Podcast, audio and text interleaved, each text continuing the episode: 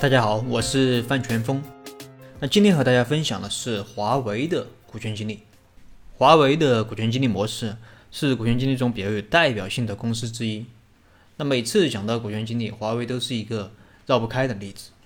华为能够发展成现在世界顶尖的高科技公司，那股权激励制度可以说是居功至伟。为什么华为能够取得今天的成绩？这其中股权激励到底起到了什么样的作用？那华为的股权激励和其他公司的这个股权激励有什么不同之处？那今天我就和大家系统的聊一聊华为历次的股权激励变革。那末尾呢，我再和大家聊一聊我的一些思考。一九八七年，那任正非和几个朋友一起到深圳创立了华为。但作为一家普通的不能再普通的民营企业，那华为也面临着中小民营企业普遍存在的问题，就是缺钱。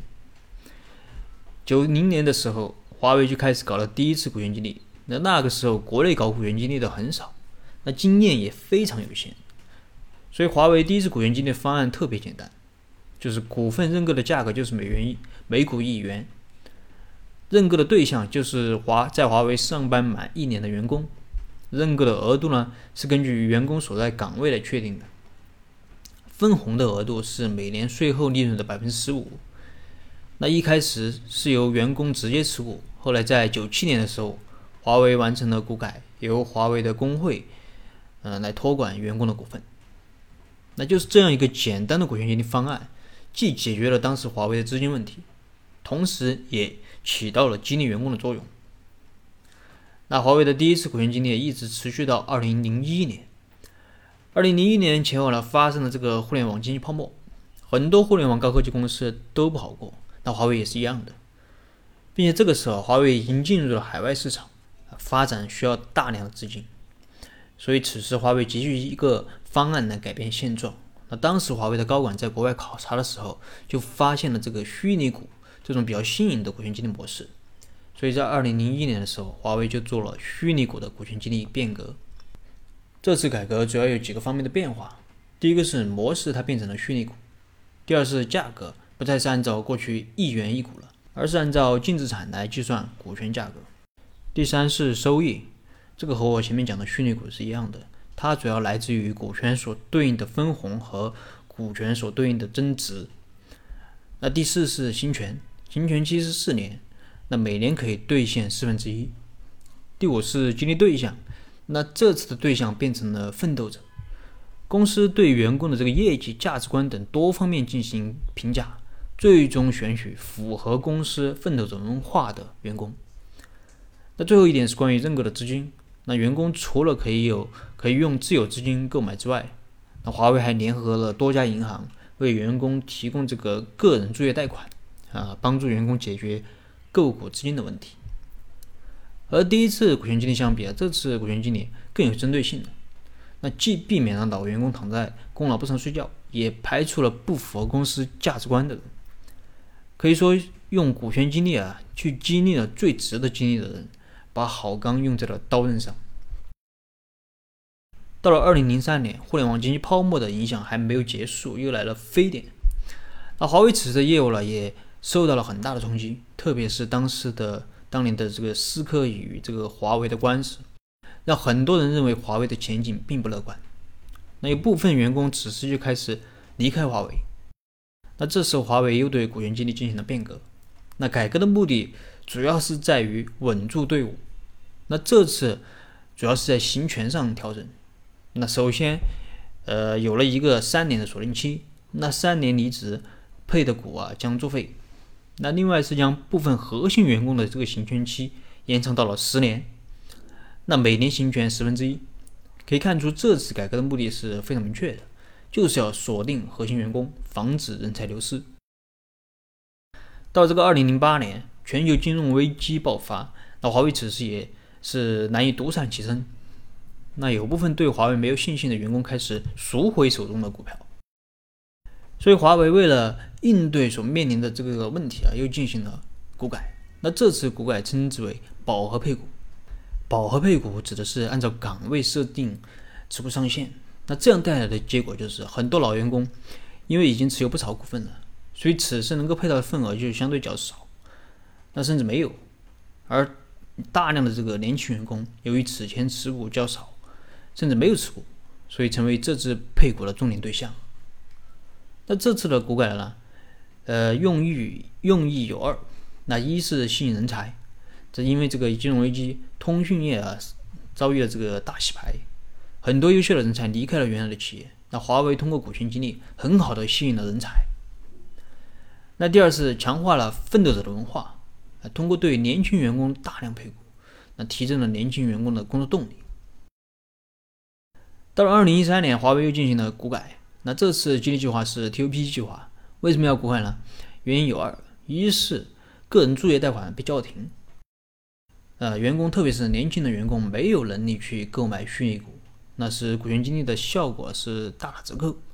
那第二是坐车的人太多了，拉车的人拉不动。很多早期进入这个华为的员工有大量的股票，而他们中有很多人啊，因为各种原因，反正就是出现了懈怠的情况。所以此时华为推出这个 TOP 计划。那 TOP TOP 计划它是不需要员工花钱购买的，由公司根据员工的岗位业绩来授予，员工享受的实际上是股权的分红权和账面价值的升值权。那 TOP 的周期一般是五年，第一年授予但不分红，第二年分三分之一，啊，第三年分三分之二，第四年分百分之百，第五年也分百分之百，并且第五年还可以享受。这五年这个股份的账面增值，也就是每股净资产的升值部分，可以看出 TOP 和华为以前的激励方案有一个很大的区别，在于 TOP 不需要花，不需要这个员工花钱购买了，那这解决了员工自筹资金的问题。那华为之所以敢用 TOP 计划，还有一个很大的因素是，华为不像以前那么穷了，华为变得比以前强更强大了。啊，不是以前那个名不见经传的中小民营企业了，它的融资手段也变多了。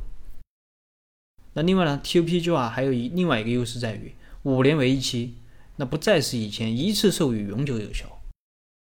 如果员工不好好干的话，那以后的 TOP 计划就没有了。之前授予的 TOP，反正也就是最多五年就没了，那避免了这个一劳永逸的这个弊端。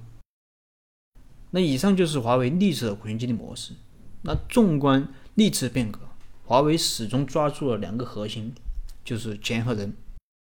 关于钱，华为通过股权激励，那数次解决了公司的资金问题，让公司能够度过危机。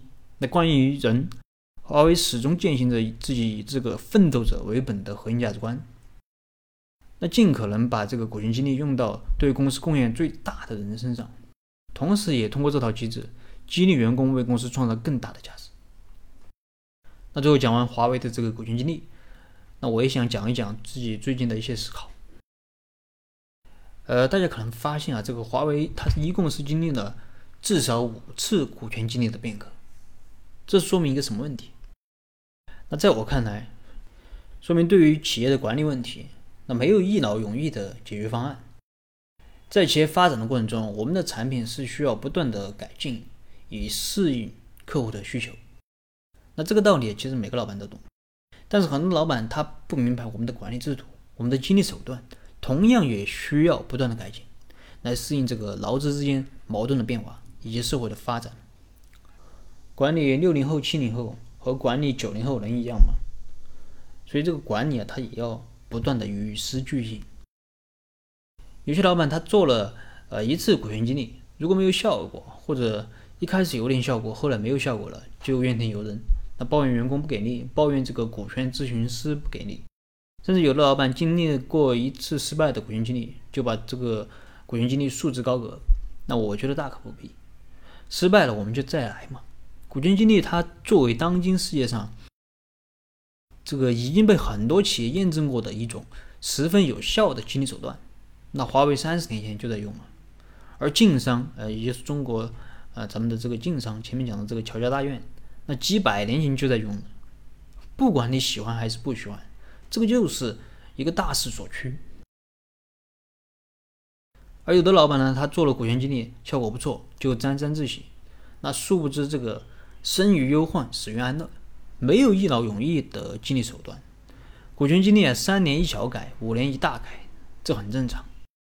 那需要通过不断的变革，把好钢用在这个刀刃上，让激励永远向奋斗者倾斜。好了，今天的分享就到这里。